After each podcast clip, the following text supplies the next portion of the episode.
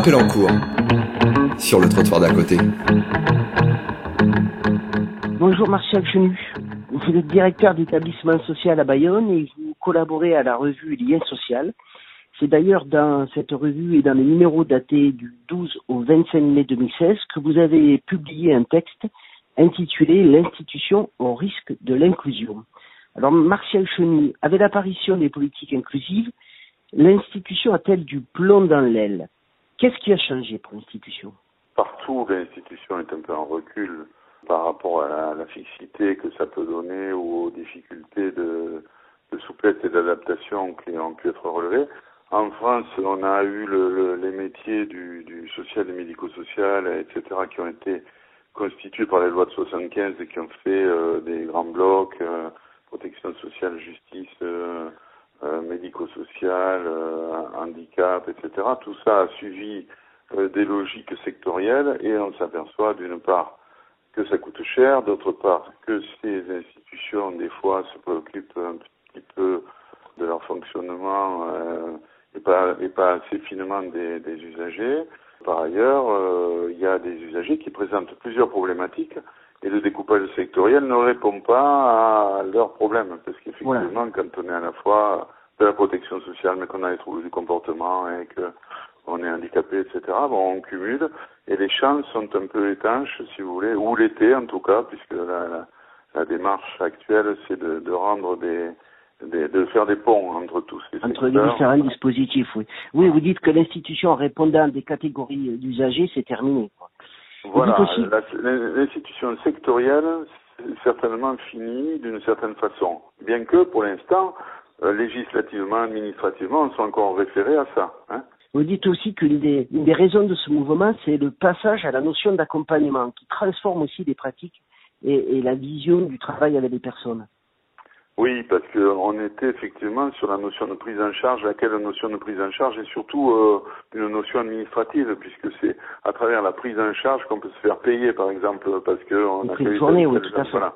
Et euh, il y a eu un glissement sémantique, si vous voulez, qui fait qu'on continue à parler de prise en charge euh, pour expliquer ce qu'on fait avec les publics qui nous sont confiés. Mais euh, la prise en charge, c'est euh, à la fois lourd, c'est euh, un poids qu'on se met sur sur le dos, et en même temps, c'est inerte ce poids qu'on a sur le dos. Ce, ce, qui, le double mouvement, quand on parle d'accompagnement, effectivement, il y a la notion que la personne avance déjà toute seule.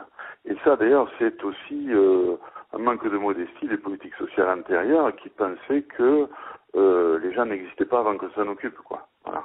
Et en fait, euh, ils existent, ils ont leur logique propre, ils ont déjà leur code, leur repère.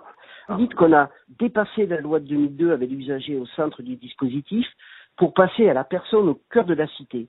Mais quand même, vous dites que ce passage-là va se faire sous l'égide de l'institution.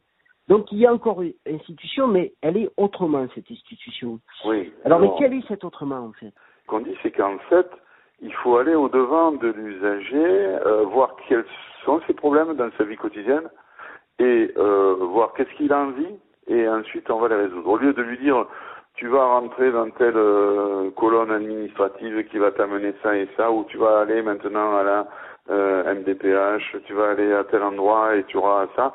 Non, quels sont tes besoins euh, Voilà, comment tu peux faire pour vivre? Qu'est-ce que qu'est-ce que tu as besoin pour t'aider à vivre dans ta vie quotidienne? Alors évidemment, il y a ceux qui peuvent parler et ceux qui ne peuvent pas. Hein On est bien d'accord. Donc euh, pour ceux qui ne peuvent pas parler ou qui ne peuvent pas s'exprimer, euh, c'est encore une autre démarche.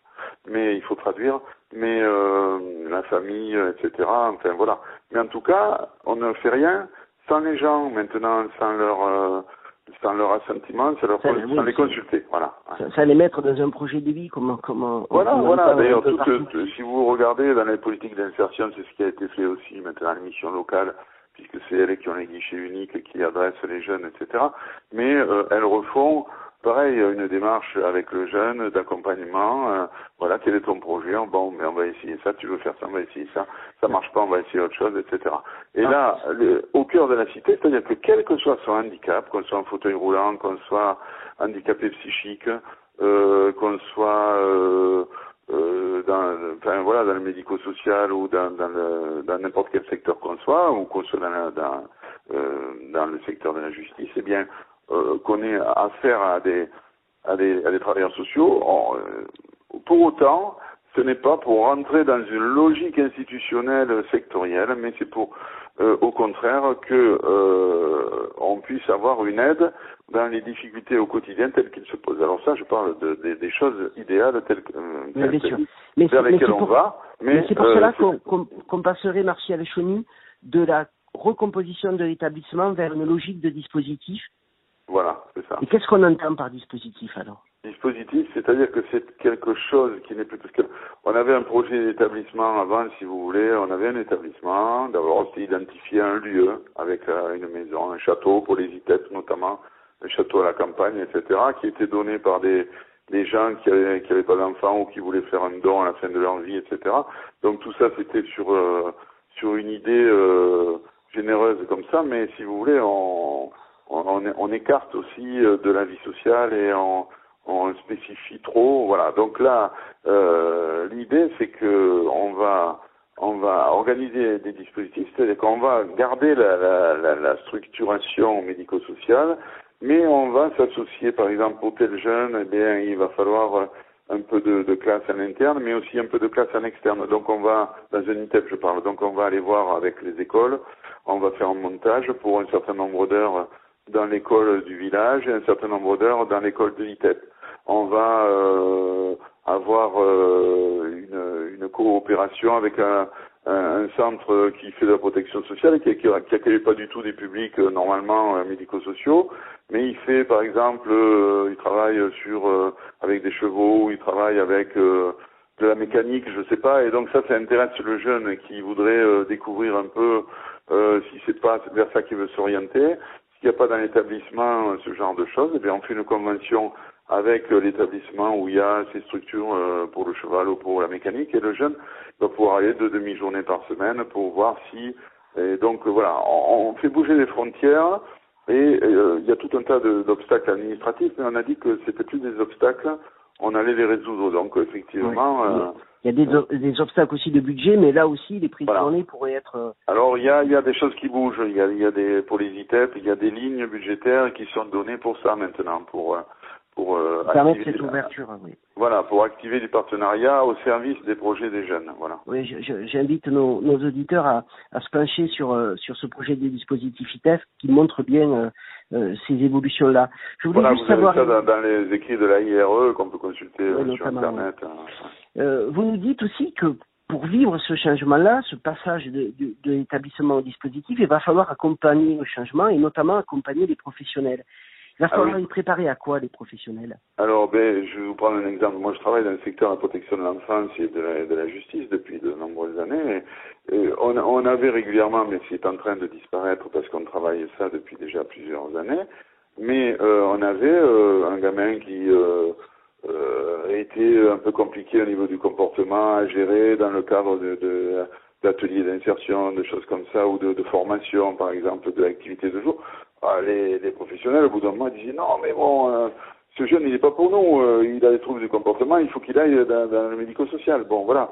Donc, euh, si vous voulez, maintenant, ce, ce à quoi il faut préparer les professionnels, c'est qu'on peut accueillir des jeunes qui sont catégorisés dans plusieurs champs, et que c'est pas un problème dans la mesure où il y a quelqu'un d'autre qui s'en occupe aussi ailleurs. C'est-à-dire, il a des troubles du comportement, mais bon, il voit un psy euh, à l'extérieur, il, il, a un traitement euh, avec le service ado de l'hôpital euh, pour enfin de l'hôpital voilà général, une orthophoniste, un libéral chez laquelle il sera, etc. C'est-à-dire que toutes les choses il y a une petite constellation autour de ce jeune, et nous, eh bien, oui, c'est pas parce qu'il est avec des troubles du comportement qu'on ne va pas l'accueillir alors qu'on est un dispositif protection de l'enfance en disant non, nous on reçoit que des jeunes protection de l'enfance, ce qui est un peu idiot parce que pour définir euh, des jeunes protection de l'enfance, ils sont tellement aussi avec des, des, histoires familiales compliquées et très différentes que c'est pas du tout homogène. Mais il y avait le fantasme que, euh, si vous voulez, on avait des jeunes euh, pour, les, pour lesquels on n'était pas équipés. voilà. Et en fait, il va falloir aussi préparer tous ces professionnels à la question du territoire, même s'ils travaillent déjà sur cela, et, et, tous les partenaires, il faut aussi les préparer à pouvoir travailler ensemble.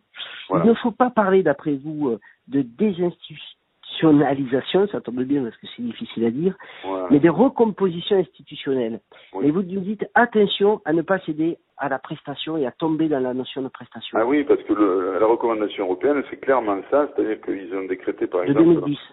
Oui, voilà, 2010, mais ils ont décrété par exemple que les institutions de protection de l'enfance en France, euh, pour prendre un exemple, c'était contre-productif que quand on envoyait des enfants là-dedans dans les services d'accueil d'urgence, il y avait d'autres enfants qui étaient en crise, donc au lieu de régler leurs problèmes, ils apprenaient à faire des bêtises avec les autres, qu'ils re- ils re- ils ressortaient en fumant du cannabis alors qu'ils n'en fumaient pas avant, etc. Et que d'une part ça coûtait très cher et que d'autre part ça servait à rien parce que ça aggravait leur situation. Alors évidemment, euh, ça c'est plutôt les anglo-saxons qui étaient sur ce discours-là, qu'il suffisait de les mettre dans des familles d'accueil, de payer les familles d'accueil le double de ce qu'elles sont actuellement parce que c'est vrai qu'elles ne sont pas assez, et que donc on a du mal à en trouver, et qu'on allait euh, faire beaucoup d'économies et que les jeunes seraient bien mieux accompagnés. Alors ça, on sait vers quoi ça va, tout sera résolu par le marché. S'il n'y a pas l'intervention de l'État, on voit ce que ça donne en 2008 euh, avec les subprimes, c'est pareil, c'est-à-dire que euh, il y a quand même la main invisible, si on peut dire, euh, ça c'est Alan Smith qui le disait Oui, pour qui le... n'est Voilà. pas toujours Mais- équitable cette que vous voulez dire. Voilà, c'est ça. Et alors là, euh, au niveau institution, si vous voulez, il faut qu'on ait des règles de fonctionnement, des règles éthiques que vraiment, euh, quand on sera dans la prestation, on sera sur euh, des termes de rentabilité, euh, des économies d'échelle, etc. Et on va, on va peut-être euh, se détourner un petit peu de. L'usager va être euh, soumis à d'autres euh, découpages sectoriels qui seront des, sectou- des, des découpages sectoriels de marché. Il y a des gens qui vont prendre des marchés là-dessus et qui feront, bon, mais comme euh, la grande distribution, si on prend comme image, eh bien, vous aurez de grands groupes qui vont arriver, qui vont, voilà, et euh, qui vont euh, prendre les marchés. L'héritage clinique du secteur, qu'il soit le secteur social, médico-social, il est important. Il ne faut pas le jeter aux orties. Toute cette construction qui a été faite dans les années 70, elle avait certes des défauts, mais elle avait beaucoup de qualités. Et ce, que je dis quand je dis qu'il va y avoir une recomposition institutionnelle, c'est-à-dire que il ne faut pas supprimer l'institution, les règles qui font du sens de notre travail. Et par, par exemple, on pourrait dire la prestation et puis dire à l'usager choisissez ce que vous voulez. Mais des fois, il ne sait pas ce qu'il veut, il faut l'aider à choisir, etc. Ce serait contre-productif également, quoi. Donc il faut, euh, il faut garder euh, l'institution créatrice de valeurs, euh, de choses auxquelles on peut se référer collectivement, même entre plusieurs champs différents. Il faut recréer une- de l'institutionnel, mais qui ne soit pas paralysant. Euh, le c'est un projet, euh, c'est un projet, euh, euh, Marseille Chenu, c'est un projet intéressant et qui va nous demander peut-être du temps et de l'élaboration commune. En tout cas, on va essayer Et de, de se de- se relever les manches. de- on va, on va vous continuer à vous lire pour voir quels sont vos conseils pour nous relever Alors, les manches de oui. manière les plus, la plus intéressante possible et pour euh, garder évidemment cet héritage et le faire évoluer. Voilà. Merci beaucoup, euh, Chenu. simple- simplement juste, c'est que euh, en ce que vous dites, on va continuer à vous lire. Là, je, je faisais état de, de, de- des journées FNADES qui avaient, qui avaient lieu à Toulon en Dans décembre votre article. dernier. oui. Et, et ça, c'est vraiment, euh, j'invite d'ailleurs les, les parce que c'est euh, essentiellement des cadres directeurs d'établissement, mais c'est euh, tous les ans en tout cas, c'est une occasion d'avoir euh, un point très actualisé sur les politiques sociales. Et c'est pour ça que je suis assez assidu à ces journées, parce que c'est vraiment, ils invitent vraiment des gens qui sont à, la pointe de, de l'évolution de ces politiques sociales. Voilà. Et donc, Bon, ce on n'est va être pas- attentif à tout ça. je remets à César ce qui est à César. Ce n'est pas ma pensée personnelle, même si je partage tout à fait tout ce qui est, tout ce qui est dit, mais j'ai traduit aussi les interventions des uns et des autres. Tout à Mais c'est un mouvement qui est- qu'on est en train de voir émerger et qu'il faut soutenir et soutenir dans les institutions au niveau des professionnels de terrain. Ça. En tout cas, c'est un article très intéressant. On le conseille à nos auditeurs. Merci beaucoup. Marcel Allez, à bientôt. Au, au revoir. Au revoir. Merci.